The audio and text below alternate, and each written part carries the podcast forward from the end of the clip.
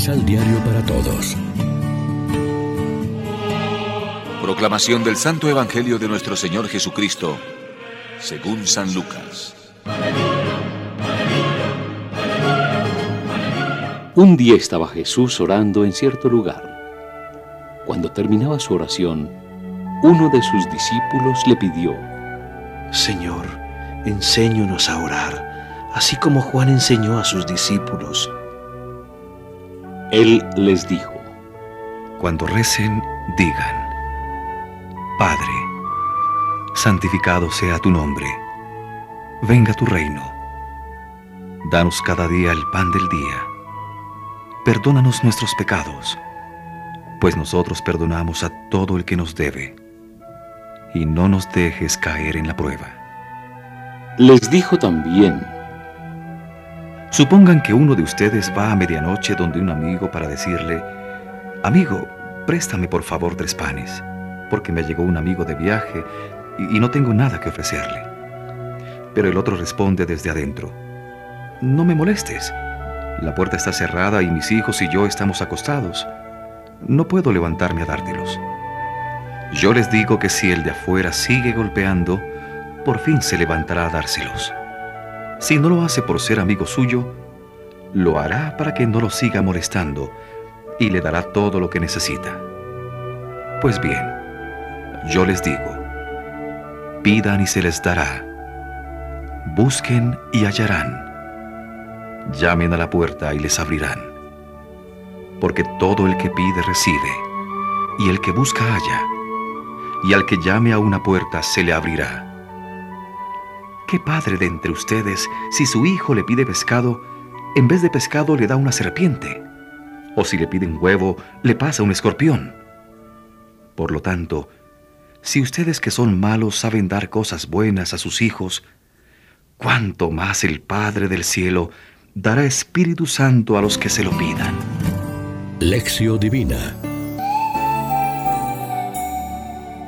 Amigos, ¿qué tal? Hoy es domingo 24 de julio, celebramos en la liturgia el decimoséptimo domingo del tiempo ordinario y como siempre lo hacemos de la mano del pan de la palabra. Orar significa abrirse a Dios. Nuestra vida no puede estar centrada en nosotros mismos o en las cosas de este mundo. Debemos contar también con Dios, escucharlo, hacer un lugar para Él en nuestro programa de vida y dirigirle nuestra oración con confianza de hijos. La oración es algo más que recitar unas fórmulas o poner en marcha un mecanismo comercial para obtener favores.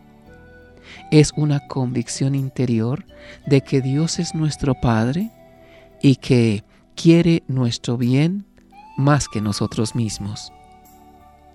La oración del cristiano es ante todo oración de bendición, de acción de gracias, de admiración. Como rezamos hoy en el Salmo, Te doy gracias Señor de todo corazón, lo hacemos en la Eucaristía y en tantos salmos de alabanza.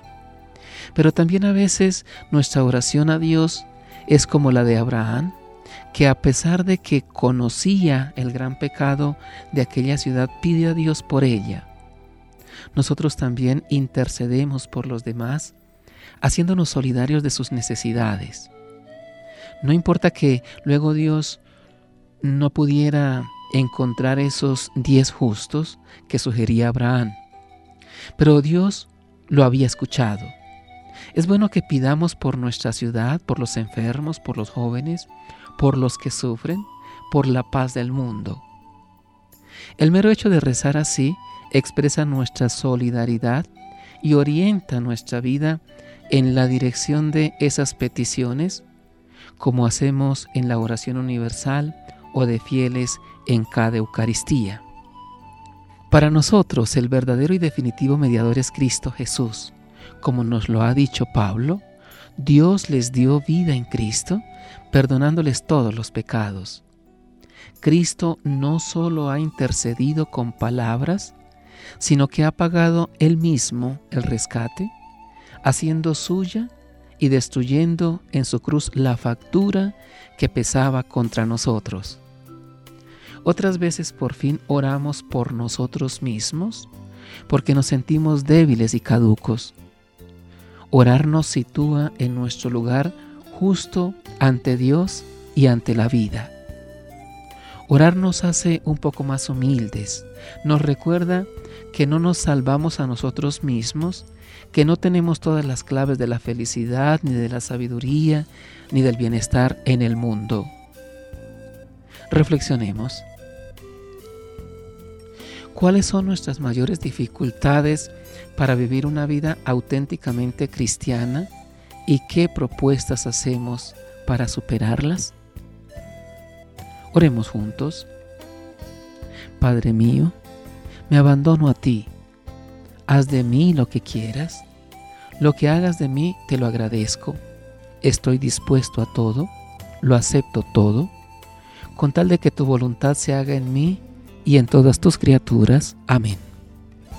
María, Reina de los Apóstoles, ruega por nosotros.